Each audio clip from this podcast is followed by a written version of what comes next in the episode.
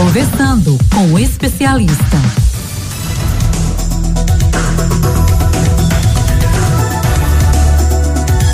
Agora, nas manhãs de segunda-feira, o nosso bate-papo é sobre direito do consumidor. Cobranças indevidas, preços abusivos, produtos com defeitos. Olha, são tantos casos que a gente nem sabe como proceder.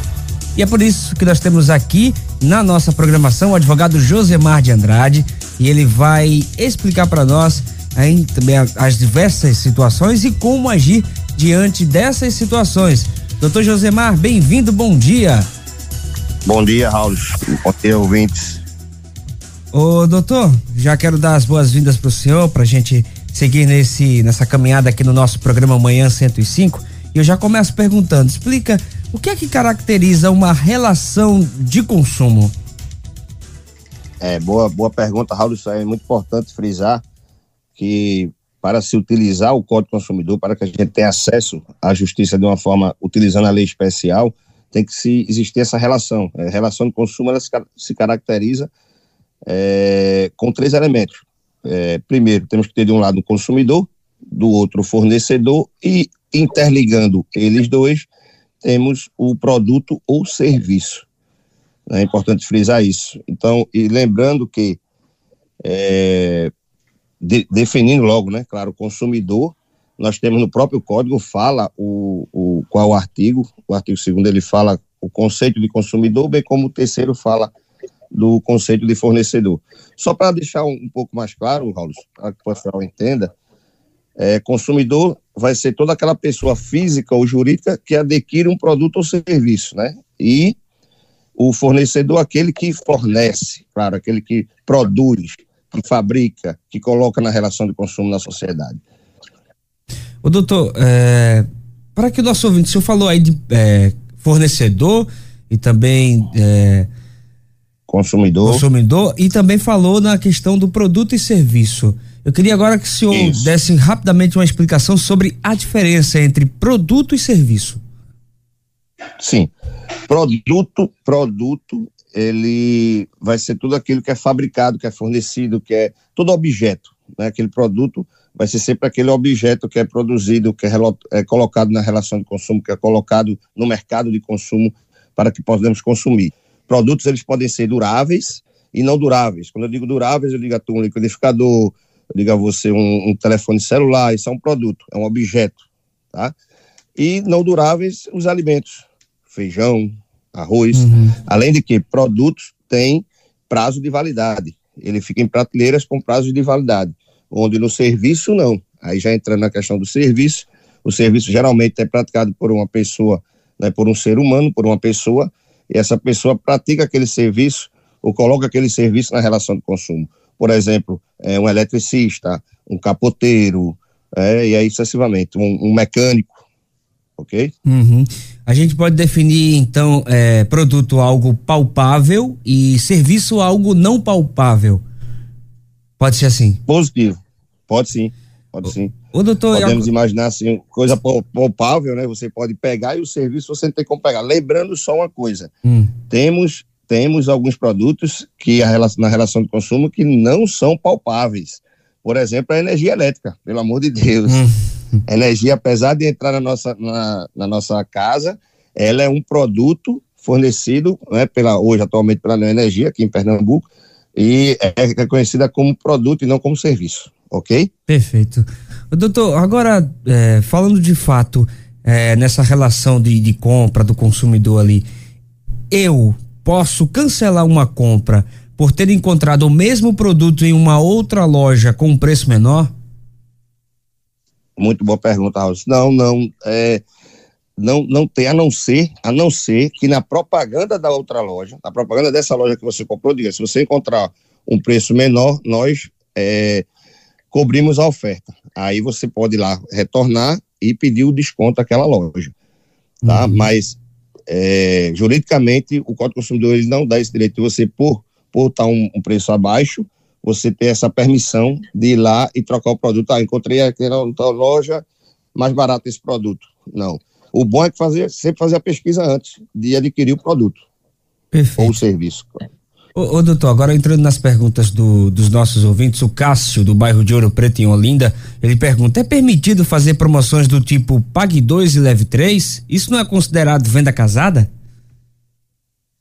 Raul, é, não vai caracterizar a venda casada se o produto tiver a venda é, separado. Você pode adquirir ele de tanto um produto como dois ou três. Se você adquirir três, você tem um dois. Você, você paga dois e leva o terceiro gratuito. Uhum. Essa, é, isso é permitido sim. Só o que não pode é só existir ele, os, vamos dizer, os três lá envelopados, né? E aí você só leva aquele produto se comprar os três. Aí sim seria uma venda casada. Mas você pode comprar ele a unidade e não tem problema nenhum.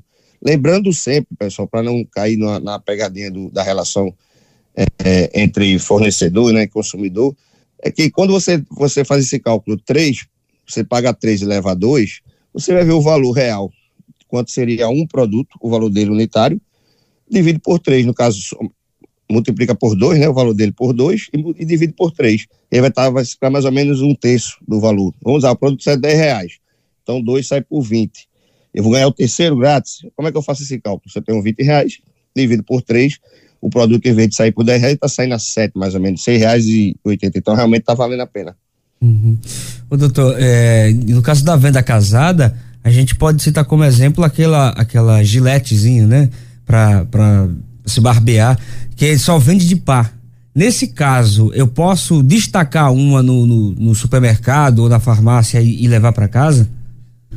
Pode sim. No caso aí, você tem que procurar o, o gerente, né, estabelecimento, não lá fazer uma coisa para depois não trazer um transtorno para tanto consumidor, mas procurar a pessoa responsável pela loja e informar que tá, tem interesse em levar um único produto. Caso esse gerente informe que não tem nessa possibilidade, só pode levar os dois, aí você sim pode acionar o PROCON, que vamos diligenciar para é, notificar a empresa e ela se justificar e fazer sua defesa administrativa. Mas a princípio, com certeza não pode, não existe essa venda de obrigação de ter duas giletes, por exemplo, é obrigado a ficar com uhum. é, a ouvinte Margarete Silva, ela é de TGP, ela diz aqui, sou obrigada a contratar o seguro contra perda ou roubo do cartão de crédito ou débito? Não, não é obrigado, além do que, esse sim, viu? Esse sim é uma venda casada.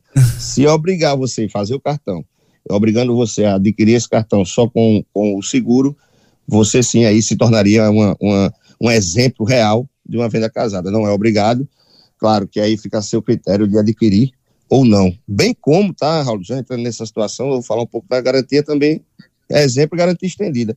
Você só estende essa garantia se você tiver interesse. Uhum. Você não pode obrigar, vincular você comprar, por exemplo, um aparelho celular e, ó, você vai levar aqui, você tem a obrigação de levar essa garantia estendida por mais dois anos. E às vezes, muitas vezes, são embutidos isso são dito o valor do bem de um produto está lá, sei lá, 400 reais, quando você vai verificar o valor do produto na nota fiscal está 299 e 100 reais a garantia estendida, que você nem verificou. Mas já aconteceu isso do PROCON diligenciar em algumas lojas daqui do Recife e localizar esse, e conseguir identificar esse, essa prática abusiva pelo estabelecimento comercial. Ô, doutor, agora no caso de troca de produto, eu posso. Que, é, a gente sabe que existe a lei do, do arrependimento, que depois que o senhor falasse um pouquinho sobre, sobre essa lei. Mas aí o consumidor ele pode trocar o produto só porque não gostou da cor ou não era parecido com, com a imagem que estava lá no site, é, ou até mesmo o produto que apresentou um defeito. Em quais os casos que a gente pode efetuar a troca? Sim, vê, Raul. Muito bom também. É, acontece muito isso, né? O pessoal chega, compra, escolhe o produto, acha que, que tem direito ao arrependimento. Na verdade, é arrependimento da compra, tá? Esse arrependimento só vai se dar quando é, a compra se for é, a compra for realizada de uma forma virtual ou por revista, tipo aquela revista, né, essa revistinha aí de, de cosméticos, uhum. ou a compra feita pelo WhatsApp ou pela internet, tá? Aí você sim, você pode adquirir o produto e é, se arrepender. Você tem sete dias para arrependimento, a partir do recebimento do produto. Porque às vezes você recebe produto, não era, não era aquela qualidade que você esperava, você não teve a oportunidade de tocar, de apalpar, como você falou, né? De escolher o produto de uma forma mais visível, mais próximo. Então, quando ele chegou, você, ah, não era isso que eu queria. E aí você vai e tem essa oportunidade de devolução, de desistência da compra. todas as compras que não que foram é, realizadas fora do estabelecimento comercial, diga-se de passagem. Toda uhum. compra que foi realizada na, na loja física, você teve a oportunidade de olhar, de escolher, né, de tocar, de testar, tá certo? Então, não, o código não protege essa troca. Agora, veja bem, nós temos no código dois tipos de contratos de garantia. É a garantia legal e a contratual. A terceira, que a gente trata como seguro, era a garantia estendida. Quando eu falo de contrato, por quê, Raul? Porque quando, se você chegar numa loja e dizer, olha, eu estou comprando aqui esse liquidificador para dar de presente à minha mãe, uhum. porque é dia das mães. Eu posso trocar caso ela não se agrade? Aí, se ele disser assim, se o vendedor disser, pode, a troca aqui na loja tem 72 horas, der o carimbo, você pede ele o carimbozinho na nota, e aí, ao entregar o presente a essa pessoa, né, alguém, essa pessoa não, não se agradou, queria uma preto e o, o produto foi vermelho, trocar pelo, por outra cor, você pode sim pegar o produto, levar lá na loja, porque aí gerou um contrato entre as partes, um contrato bilateral, um comprometimento da loja de trocar o produto, porque o produto não era para aquela pessoa que estava comprando, e sim para um equiparado, que seria a pessoa que ia adquirir, que ia receber o presente de alguém. Perfeito. Doutor Josemar de Andrade, eu quero agradecer a sua participação aqui no nosso Manhã 105. Semana que vem contamos de novo ter o senhor aqui, viu? Tamo junto. Um grande abraço, boa semana. Valeu, Raul. Abraço, abraço, até mais.